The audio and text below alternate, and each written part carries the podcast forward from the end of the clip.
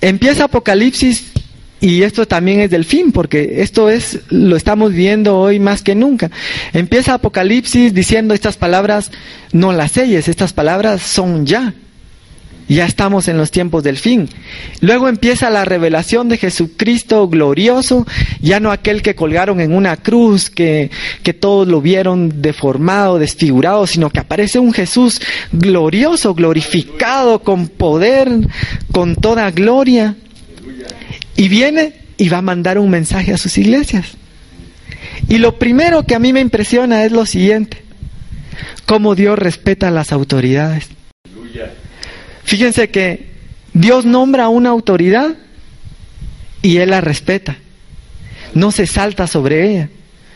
Ustedes ven algunos trabajos donde, por ejemplo, alguien tiene un jefe inmediato superior y dice, ah, pero eh, me cae mal o no me va a hacer caso, me voy de una vez con el dueño. Y se, se salta a las trancas, como decimos, perdonen la expresión. Pero eso hacemos. Otra forma de decirlo es salvar conducto, ¿verdad? Así dicen en el ejército, dicen en, las instituciones gubernamentales, salvar conducto. Ah, no, mi jefe ese no va a entender, mejor lo hago a un lado y me voy directo con el mero jefecín. Pero fíjense que Dios no es así. Dios establece una autoridad, dice que toda autoridad es instituida por Dios. Como dice alguna porra, ¿verdad? Le guste a quien le guste. Dios establece la autoridad. Fíjense que, por ejemplo, con el presidente, muchos no votaron por él. O no, no votamos, digamos, para ser más honestos. no votamos por él. Pero dice que Dios es el que pone y quita reyes. Entonces, aunque no nos guste, Él es el presidente que tenemos y es el presidente que Dios puso. Por eso yo amo a mi pastor, lo bendigo de veras. Porque nosotros tenemos que entender y comprender que hay una bendición de parte de Dios en sujetarnos a nuestra autoridad. Las mujeres, por ejemplo. Dios quiso establecer que el hombre fuera la cabeza del hogar.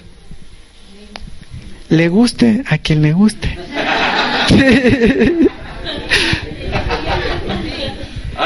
y a veces nos equivocamos. A veces cometemos errores, pero eso no elimina la autoridad que Dios nos ha dado. Y las mujeres tienen que respetarla. Y nosotros como hombres tenemos que respetar también nuestras autoridades y sujetarnos a Cristo. A lo que quiero llegar es de que cuando Dios estableció al hombre como autoridad de la mujer es porque la quería proteger. Dice que Eva fue engañada. No, el hombre, no dice Adán fue engañado. Temo que como Adán fue engañado, vuestros sentidos. No dice así. Temo que como Eva fue engañada, dice. Entonces, tenemos que reconocer que las cosas que Dios pone, las pone con un propósito. No es por molestar. No es porque a Dios se le ocurrió y como aquellos niños encaprichados y berrinchudos, nuestro Dios no es así. Él tiene un propósito y Él está viendo nuestro bien y no nuestro mal. Amén. Aleluya. Señor, ya lo pensaste bien, mira quién me estás poniendo de jefe.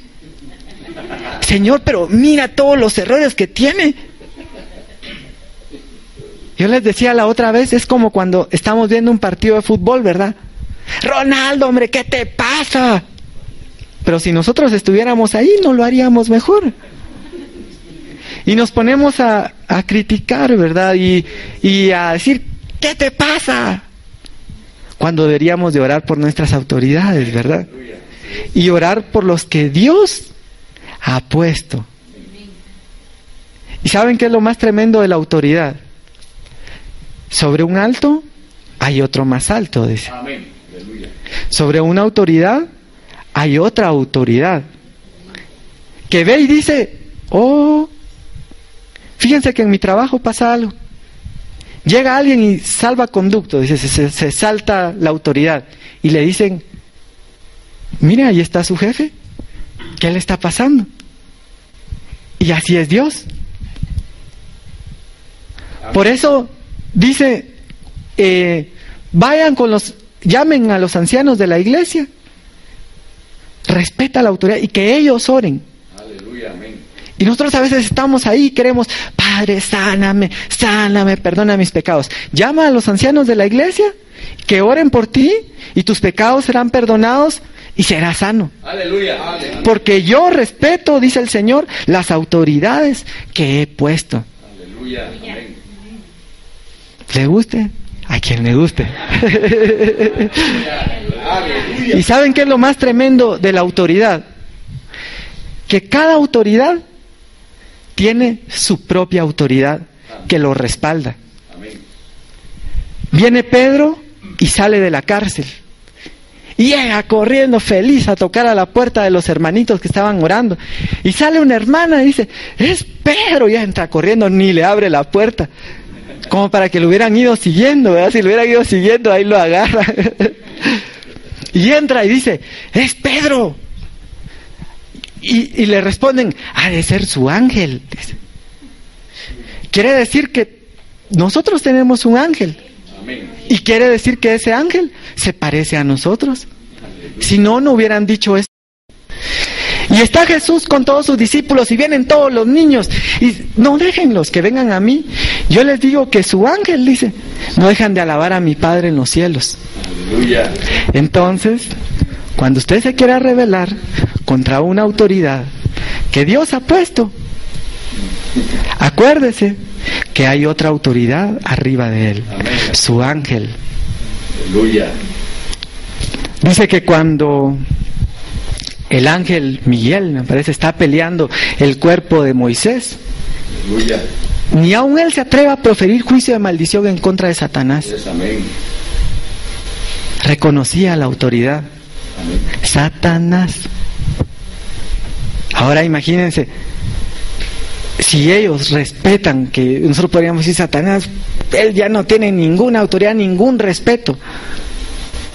Entonces, todas nuestras autoridades merecen ese respeto y nosotros vamos a encontrar una bendición de Dios bien grande al respetarlas. Cerremos ese paréntesis. Démosle un aplauso fuerte al Señor.